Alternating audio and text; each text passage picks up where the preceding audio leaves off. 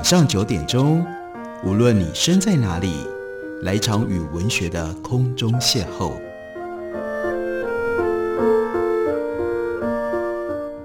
杨照谈书，邀您一同遨游文学世界，认识古今中外的经典之作。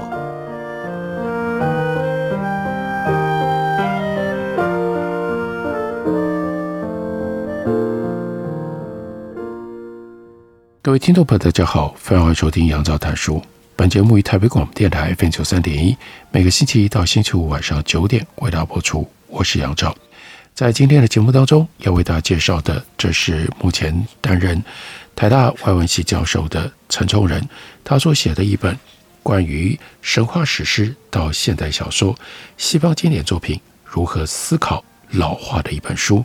这本书的书名很简单，叫做。老样子，这是三民书局的新书。在这本书里，陈崇仁为我们介绍莎士比亚、狄更斯、海明威等等这些主要经典作家，他们笔下老人的遭遇，更丰富了人们对于老化情境的想象。透过这些经典作品的刻画，老化从不可逆转的命定，转变成为探索生命意义的不朽命题。刚刚提到了。Charles Dickens，刚刚提到了 Charles Dickens，在狄更斯他所创作的老人角色当中，知名度最高、最受欢迎，但也最受争议的，应该是他所写的《A Christmas Carol》，一般我们翻译叫做《小气财神》这篇小说当中的老人主角。狄更斯在这本发行于一八四三年圣诞节的小书当中，创造了可能是他笔下。名气最大的一个角色，那是 Scrooge。名气之大，甚至连他的名字变成了字典收录的单词，而意义就是 Scrooge 最广为人知的特质：小气、吝啬、守财奴。从小说一开始，Scrooge 尖酸刻薄的特质就一览无遗。狄更斯是这样介绍这个主角出场的：他是个极端吝啬的人。一个压榨、掠夺、搜刮、擷取、贪婪的老恶棍，如打火石般的无情刻薄，没有钢铁能够在这块打火石上画出慷慨的火花，隐秘、封闭、孤单的像牡蛎一样。他内心的冷酷，使得他的老脸蒙上了一层寒霜，足以冻伤鼻子，脸颊发皱，步态僵硬，眼睛发红，薄唇发青，也使得他说话的声音。鸽子刺耳，他的头和眉毛都沾染了一层白色的薄霜，连瘦而结实的下巴也有。它像随身携带特有的低温，它可以在大热天冷冻办公室，连到了圣诞节，它也不愿意上升一度。这段文字弥漫着典型的狄更斯风格，挑明将 Scrooge 的刻薄连接到天气的寒冷，尖酸挖苦。又字字到位，文句生动，画面鲜明活跃。Scrooge 的孤僻被狄更斯拿来和天气相比，温暖的天气无法温暖他，严冬的天气无法冻结他，他比寒风更刺骨，比冰雪更寒冷，比大雨更无情。走在路上，人人避之唯恐不及，没有人愿意和他问候打招呼。加上平日克扣助理的薪资。对唯一的亲人外甥也异常的冷漠，对待穷人态度更是冷酷。揶揄济贫院，嘲笑济贫院的穷人，说他们是过剩人口。这些穷人就算死光了也不可惜。正当所有的人都忙着准备和家人共度圣诞节，Scrooge 却一点也开心不起来，因为他痛恨圣诞节，更痛恨圣诞节象征的意义：慷慨、宽恕、关爱。仁慈、喜悦，这些温暖的特质和他的冰冷阴森形成了强烈的对比，而这一切却在圣诞夜有了改变。入夜之后，已经死去了的生意伙伴毛利的鬼魂前来拜访，告知接下来会有三个鬼魂接续前来。这三个鬼魂分别是圣诞节过去、现在和未来的幽灵，分别警示 Scrooge。如果继续现在这种吝啬阴险的生活，将来的日子会有更大的苦难。第一个幽灵来自于过去，他提醒了 Scrooge 他心中永远的遗憾和悔恨。第二个幽灵来自于当下，告诉 Scrooge，吝啬和贪婪会对身边的人造成伤害，包括他聘用的伙计可能会因此丧失儿子。第三个来自于未来的幽灵提出警告：如果再不改变，Scrooge 的未来会众叛亲离、孤独死去，只剩下一座无人闻闻的墓碑。Scrooge 受到这番严峻的景象震撼。恳求幽灵给予他机会予以置信。醒来的时候，Scrooge 痛改前非，改变他过往吝啬苛刻的恶习，开始接受外甥的邀访，也给予聘用的伙计合理的薪资，并且变得乐于慷慨捐助慈善机构。Scrooge 的名声开始获得翻转，原本令人厌恶畏惧的老守财奴，变成了乐善好施的温暖老人。尽管在小说开头描述 Scrooge 的负面用词之尖锐，嘲讽力道之猛烈，确实是典型狄更斯辛辣讽刺的笔触。不过，狄更斯真正的用意是要点出，正如他在小说当中总是蕴含翻转社会阶级的可能性，生命形象的特定意涵也可以改变。这些原则性、象征性的寓意，并非一成不变的。僵化意涵，而是可以因为个人主观意志跟行为模式来改变，遭到彻底的翻转和改善。也就是说，狄更斯对于老化的看法，以及他呈现老化的手法，呼应了维多利亚主流的老化观。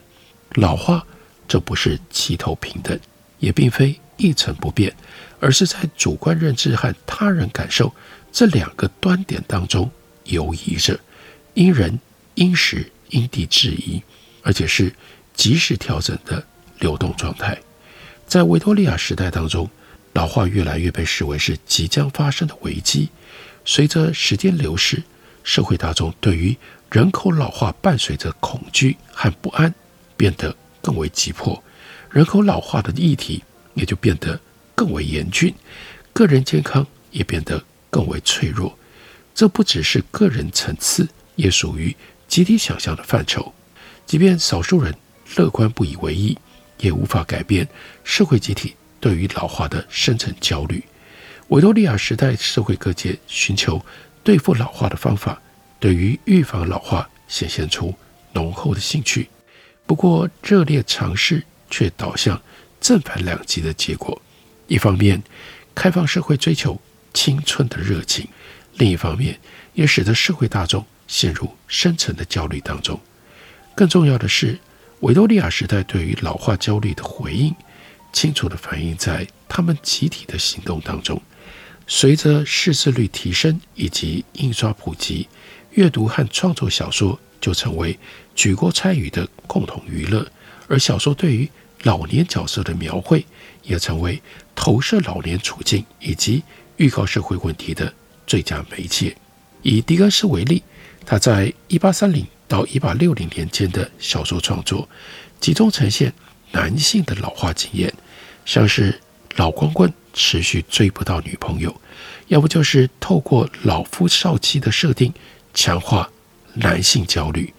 狄更斯的小说世界里，对于老化有相当一致的氛围，不但呈现老了之后人际关系和自我认知的变化，挑战老了之后都得要面临的。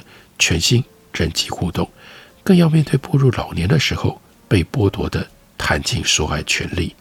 老年的概念受到社会氛围所塑造成型，透过鲜明的文字、论述、图像，打造个人和集体的记忆。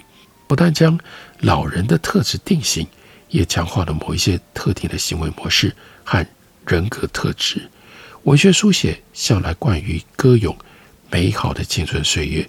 赞颂青春美丽的躯体和神采，不过文学书写对于老迈衰退的陈述，也展现同样的抗拒、厌恶。社会行为越是展现追求青春的热情，也就越是反映出对于老化衰退的焦虑、绝望。老年是文化跟社会脉络交错所建立的概念。这样的论点有助于我们理解老年在当代社会的真实处境，也有利于我们分析现代化社会当中老年所具有的潜力。文化如何诠释老年的意义？社会如何包含？社会如何包容老化的身体？仰赖的不会只是医学科技的能耐，一定有文化社会内涵底蕴的关联。老年不是疾病。但是人们看待老年的态度，却很容易让人觉得老化和疾病是同一回事。即便力求中立客观的科学操作，也会有视野和角度的问题。随着观察角度跟思考价值有所调整，结果就会产生差异。看待疾病如此，看待老化也是如此。医学看待疾病的角度和观察诊疗的能力。不只受限于医学技术，也和文化上如何定义疾病有关。也就是说，老年的问题不能只是从医学的角度来解释，因为老年所遭遇的是全方位的变化。如果将讨论的层次限缩在生物和心理层面，这样的处理方法本身就是一个临床上的问题。所以，要从更普遍的社会乃至于文化的层面。来了解、来探索老、老年以及老化。我们休息一会儿，等会儿来继续聊。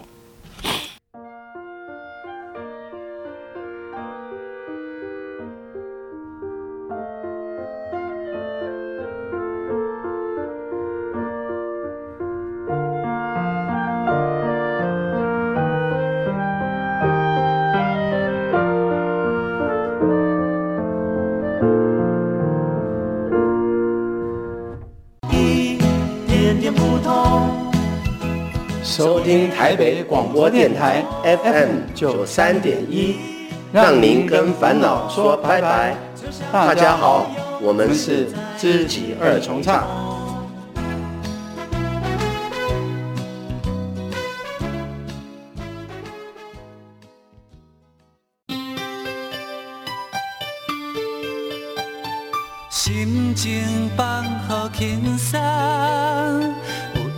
陪伴咱每一天，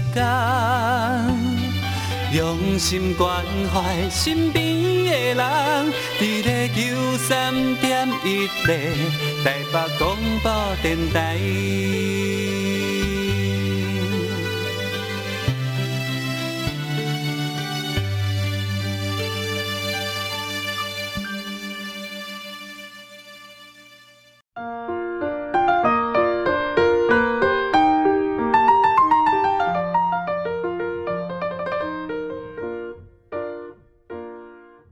感谢你继续收听杨照谈书。本节目为台北广播电台 FM 九三点一，每个星期一到星期五晚上九点，为大家播出到九点半。今天为大家介绍的，这是三民书局的新书，书名叫做《老样子》，作者是陈崇仁教授。在这本书里面，探索到底我们要如何理解老、老化、老年，而陈崇仁的取径是从文学经典的描述跟刻画来切入来讨论。在老化的议题当中，就特别凸显性别差异。社会对于性别的建构，导致我们对于不同性别的老化产生了不同看法。而且这样的差别待遇，对于女性是极为严苛，对于女性是极为严苛而且不公平的。就生理方面而言，无论男女都会出现皱纹、白发、斑点这些老化的迹象。但在对待外表老化的应变方式，却有很大的差异。市面上有各式各样针对女性的保养品，诉求多半是能够改善外表样貌的抗皱、防斑等等项目，再搭配冻龄美女年龄渐增但美丽依旧的广告行销。可是我们却相对比较少，很少看到针对男性开发的冻龄保养品。此外，语言的使用习惯也对不同性别的老化展现差异。就中文的使用情境脉络来说，虽然永葆青春的外表总是获得推崇，但是对于外表美貌的肯定却显然偏向女性。例如，我们经常会将冻龄和美魔女画上等号，呈现出将青春美貌和性别产生连接的使用习惯。冻龄和美魔女之所以成为同义词，是因为社会大众对于女性外表的追求和坚持远高过于男性，而背后预设的价值更是女性需要美貌作为自身认同和成就感的依据。相对而言，男性能够获得成就感的地方比较多，事业、财富、地位等等。男性在这些方面所取得的成就感，不止远高于外表，甚至反过来压抑男性对于外在美貌的追求。男性的成就不限于外表，或是被认定不应该来自外表，因此外表上是否青春冻龄，就很少成为衡量男性成就地位的标准，甚至在某些时候还会成为嘲讽系列的反指标。在书里，陈崇仁特别讨论法国哲学家 Simon de Beauvoir，他关于老年的著作。Beauvoir 他的旷世巨作，那就是《第二性》，一九四九年出版，这是划时代的重要作品，也是波娃毕生最受瞩目的代表作。不过，或许因为第二性掀起的波涛巨浪，所以波娃晚年另外一部重要的作品就叫做《论老年》，相较之下没有获得足够的关注。因为《论老年》讨论的主题向来就是冷门议题，所以即便出于名家大师之手，这本书的命运从出版以来就没有获得应有的重视。如果要深入研究波娃，不能读厚女性主义，而轻忽老年研究在波娃思想体系当中的地位。对于老年和死亡的关怀和焦虑，是串联波娃知识体系重要的脉络。对于波娃的生涯发展而言，老年议题的重要性不亚于性别，甚至两者互为依存。研究波娃对老年的看法，也有助于我们对于性别议题的理解。反之亦然。就某个角度来看，性别研究和老年研究是波娃毕生心血的一体两面。西蒙德·波娃，他是以女性主义闻名于世，重要的著作《第二性》被视为是女性主义的经典巨作。这本书从一九四九年出版以来就广受欢迎，不止被翻译成为多国的语言，也以傲人的销量成为畅销书。并且在学术界跟社会行动当中发挥了深远的影响力。起源于一九六零年代美国的第二波女性主义，就将《第二性》这本书视为启蒙的重要作品。随着女性主义思潮扩散到整个世界，《第二性》这本书就一直被视为女性主义的扛鼎之作。西蒙德·波娃《第二性》当中提出最重要的一句话：“女人并非。”生而为女人，而是成为女人。这句话不但是《第二性》这本书的核心理念，更成为女性主义最核心的精神。西蒙德·波娃她的意思是，女性在成长的过程当中，受到来自家庭、学校、社会等等环境的制约，还有各种教条规范所约束，因而被形塑为女人该有的样子。也因此，性别所代表的一切特质，并不是与生俱来，而是在教养的过程当中被赋予的期待，乃至于被强加的限制。人类历史上的歧视跟剥削，几乎都是因本质决定的差别待遇。这些结构性的差别待遇和个人能力或个人的品性无关，并非能够凭借后天的努力来翻转。波娃的这一本巨著，挑战了。男性中心的系统架构也颠覆了以生理性别来决定权力关系的本质论，提升女性过往遭受压抑的地位，大大改变了当代的社会风貌。随着这本书大受欢迎，波娃也一场他从小立志成为哲学家跟作家的夙愿。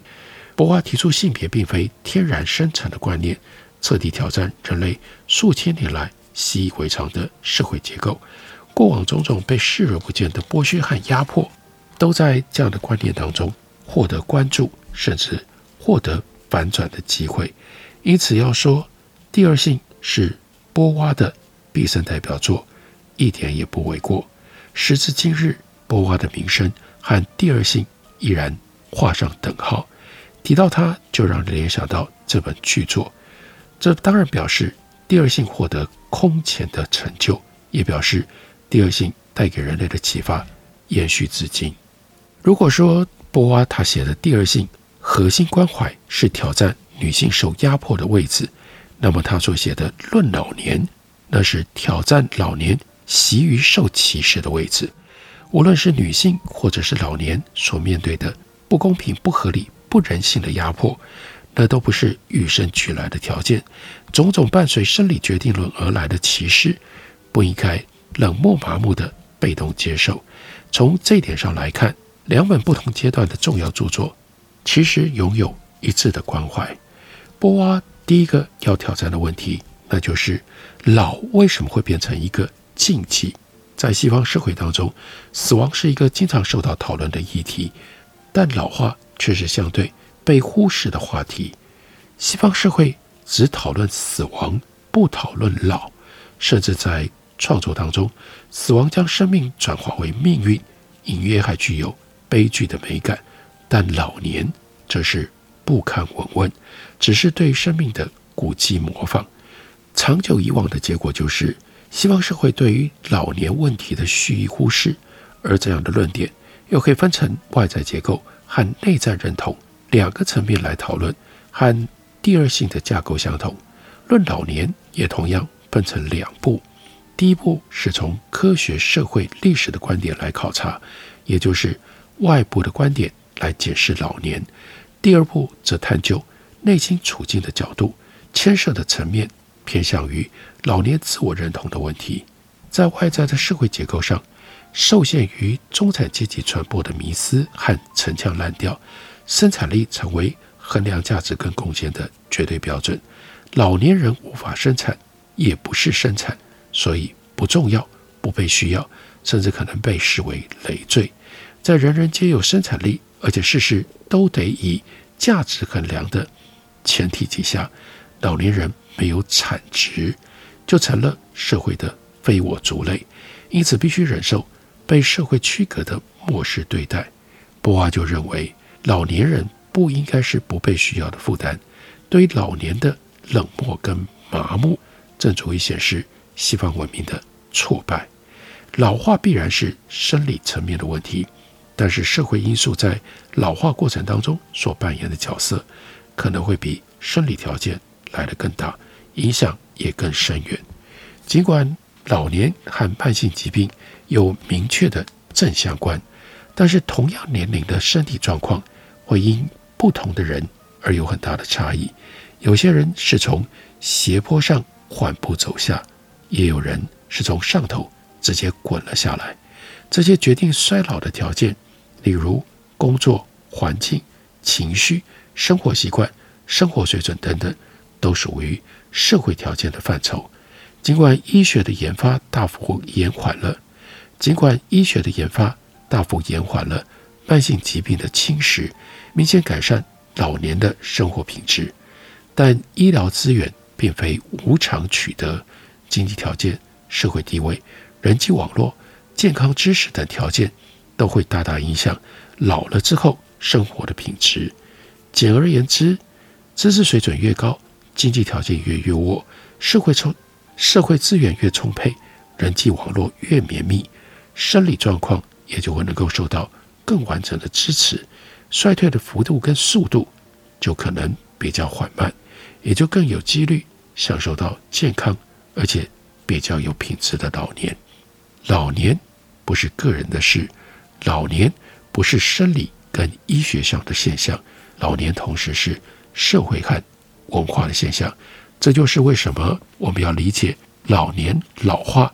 我们应该要同时从神话史诗到现代小说这些重要的西方经典作品当中，由他们的内容来刺激我们理解，刺激我们思考。陈崇仁这本书书名是《老样子》，介绍给大家，推荐给大家。感谢你的收听，下个礼拜一同一时间我们再会。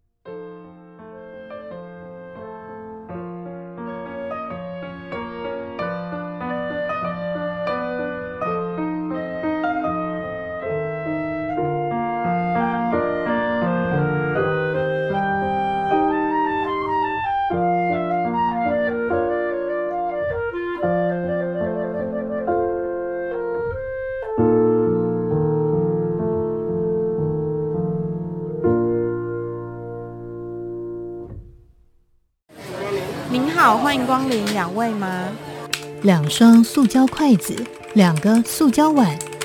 我要一杯大冰拿。先生，你的饮料好喽。一支吸管，一个塑胶杯，一个塑胶杯膜，一个塑胶袋。每年有八百万公吨的塑胶垃圾进入海洋，影响到生态环境与海底生物的生存。不再使用一次性塑胶用品，减速爱地球，从你我做起。哎，我等一下顺路载你回去。不好吧？你刚刚有喝哎。哦，我还很清醒呐，只喝一点点而已，我又没醉。哎，不行啦，现在酒驾被抓到啊，连乘客都会一起被罚哎。啊？没错，酒驾新规定，酒后驾车初犯提高罚还金额，最高受罚两万元，同车乘客也会一起受罚，最终罚到三千元。喝酒不开车，开车不喝酒。